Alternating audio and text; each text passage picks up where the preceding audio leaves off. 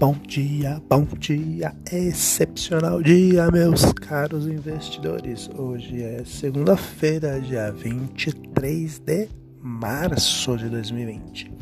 Quem vos fala nessa manhã é de Carlos Pereira, trazendo aí os principais assuntos que já ocorreram lá fora nesta manhã de segunda-feira né? As bolsas asiáticas, a grande maioria aí fechou em queda, ainda com aversão ao risco. O nosso ETF, que é o que representa a maioria das, das bolsas que estão lá fora, negociado na Nasdaq, caiu 7% no pré-market da Nasdaq, né, em Nova York. E é, a semana aí começa com uma aversão ao risco. É, né, com uma maior aversão ao risco aí no mercado em meio ao pacote econômico dos Estados Unidos rejeitado pelo Senado. É, é, os mercados começaram mais uma semana sob a pressão da pandemia do coronavírus.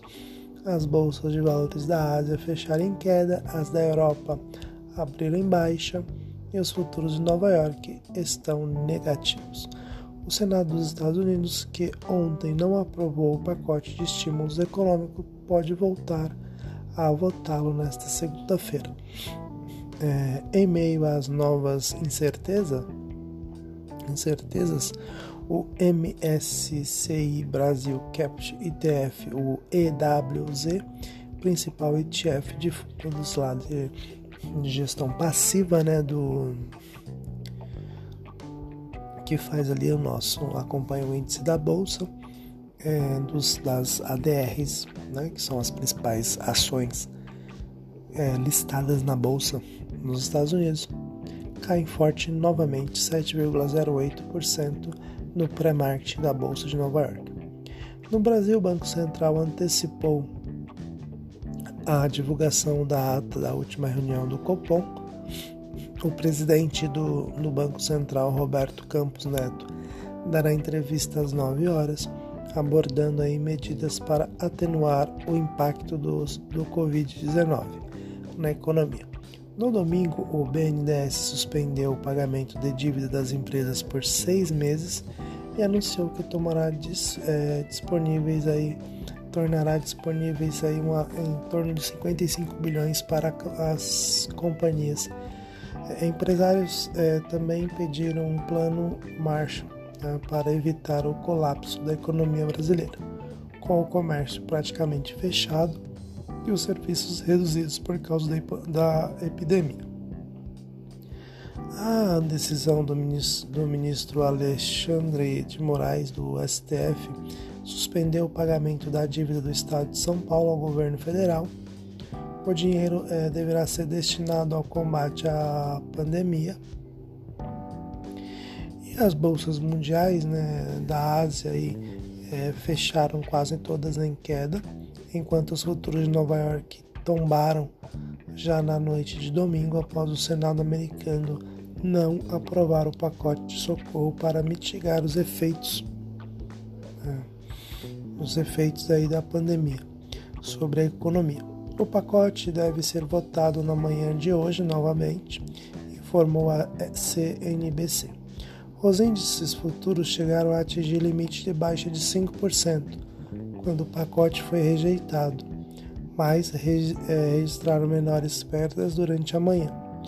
É, legisladores e autoridades do governo esperavam chegar em um acordo sobre um pacote de 1,3 trilhões para que ambas as, ambas as câmeras do Congresso o aprovassem na abertura da semana, antes que os mercados financeiros re, é, reagissem adversamente à crise. Mas democratas disseram que o, que o pacote elaborado pelos republicanos favorecem as empresas, mas não vai longe o suficiente para ajudar as pessoas que enfrentam desemprego e perda de renda. Legisladores podem votar novamente em uma, uma né, nova sessão aí para prosseguir, caso cheguem a um acordo sobre o esboço do pacote né, de resgate. Mas o Senado republicano Mitch McConnell né, é, criticou os democratas no Senado após a votação. Estamos de volta à estaca zero, disse McConnell após o fracasso da votação. Ele disse que tentaria novamente em um momento de sua escolha. É, de, de qualquer maneira, a sessão de hoje deve ser bastante é, de bastante volatilidade para os mercados por causa do avanço da doença, com mais de 325 mil pessoas infectadas e mais de 10 mil mortes ao redor do mundo. A China registrou 39, 39 novos casos na segunda-feira. Segundo o país asiático, todos os estrangeiros, a epidemia avança nos Estados Unidos, é, onde superou 30 mil casos na Europa e no Brasil. Né? Então, assim, entre Estados Unidos, é, Europa e Brasil, as coisas estão aumentando. Né? A, a pandemia está tá se evoluindo aqui também no nosso território. Mesmo com as medidas aí tomadas, ela ainda está tá, tá, tá se atenuando aí na curva, né? Lá na, na Bolsa de Darling, que é a nossa, que eu sempre comento, que é do minério de ferro, ela fechou em queda forte de, 5, de menos 5,98%, cotados aí a 629 mil ienes, o equivalente a 88 dólares e 43 centavos. Já o Bitcoin, nessa manhã ele opera aí em leve queda de 1,56%, cotados a 5.795 dólares e 29 centavos. Hoje, nos indicadores econômicos, nós vamos ter aí a Fundação Getúlio Vargas é, vai divulgar na manhã o IPCS da terceira quadricemana de março. O Banco Central publica a pesquisa Focus com as projeções do mercado para a economia, após o governo ter cortado a projeção do PIB para de alta de 0,02, é, ter cortado a projeção né, que tinha aí de alta de 0,02 em 2020 para zero. Antes disso também, o Banco Central divulgou a ata da, da reunião é, do Comitê de Política Monetária, o Copom, em que cortou a Selic em 0,5 pontos percentuais para 3,75%, em meio a impostos do, né, a impactos aí causados pelo, pelo vírus na economia.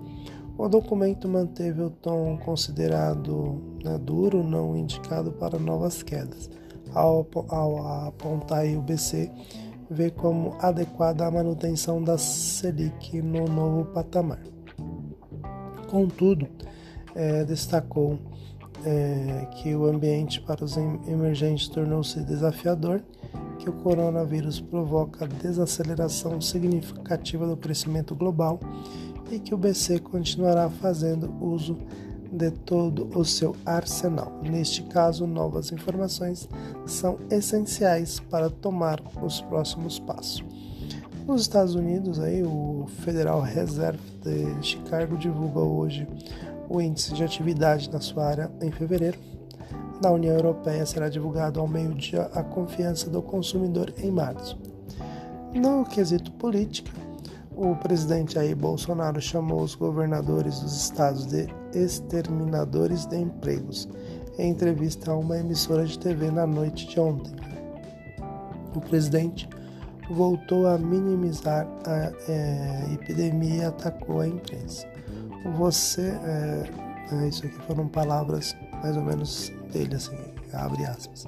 Você não vê é, atacando, nem, você não me vê atacando nenhum governador.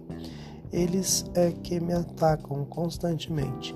Brevemente o povo saberá que foi enganado por esses governadores e por grande parte da mídia nesta questão do coronavírus. Fecha aspas. Afirmou o mandatário. Mas embora tenha atacado a imprensa, Bolsonaro a incluiu em decreto é firmado, firmado no domingo entre os serviços essenciais que não podem parar por causa da pandemia. O, o decreto firma, firmado ontem, né, foi feito, tem efeito imediato. No Judiciário, o ministro Alexandre de Moraes, do Supremo Tribunal Federal, é, suspendeu por seis meses o pagamento da dívida do Estado de São Paulo com a União, informou o jornal Folha de São Paulo. Só nesta segunda-feira deveria ser pagos 1,2 bilhões. A medida do STF obriga o governo paulista a investir o dinheiro no combate à pandemia do coronavírus. A pandemia é uma ameaça real e iminente que irá é, é, extenuar a capacidade do sistema público de saúde, com consequências desastrosas para a população, caso não haja adotadas aí medidas, né? Caso não sejam adotadas medidas aí de efeito imediato, escreveu o ministro. No pedido que fez ao STF, o governo de São Paulo alegou que 70% dos mais de 1.500 casos do coronavírus estão no estado, que concentra 20% da população brasileira. A dívida do estado de São Paulo com, governo, com o governo federal soma 247 bilhões.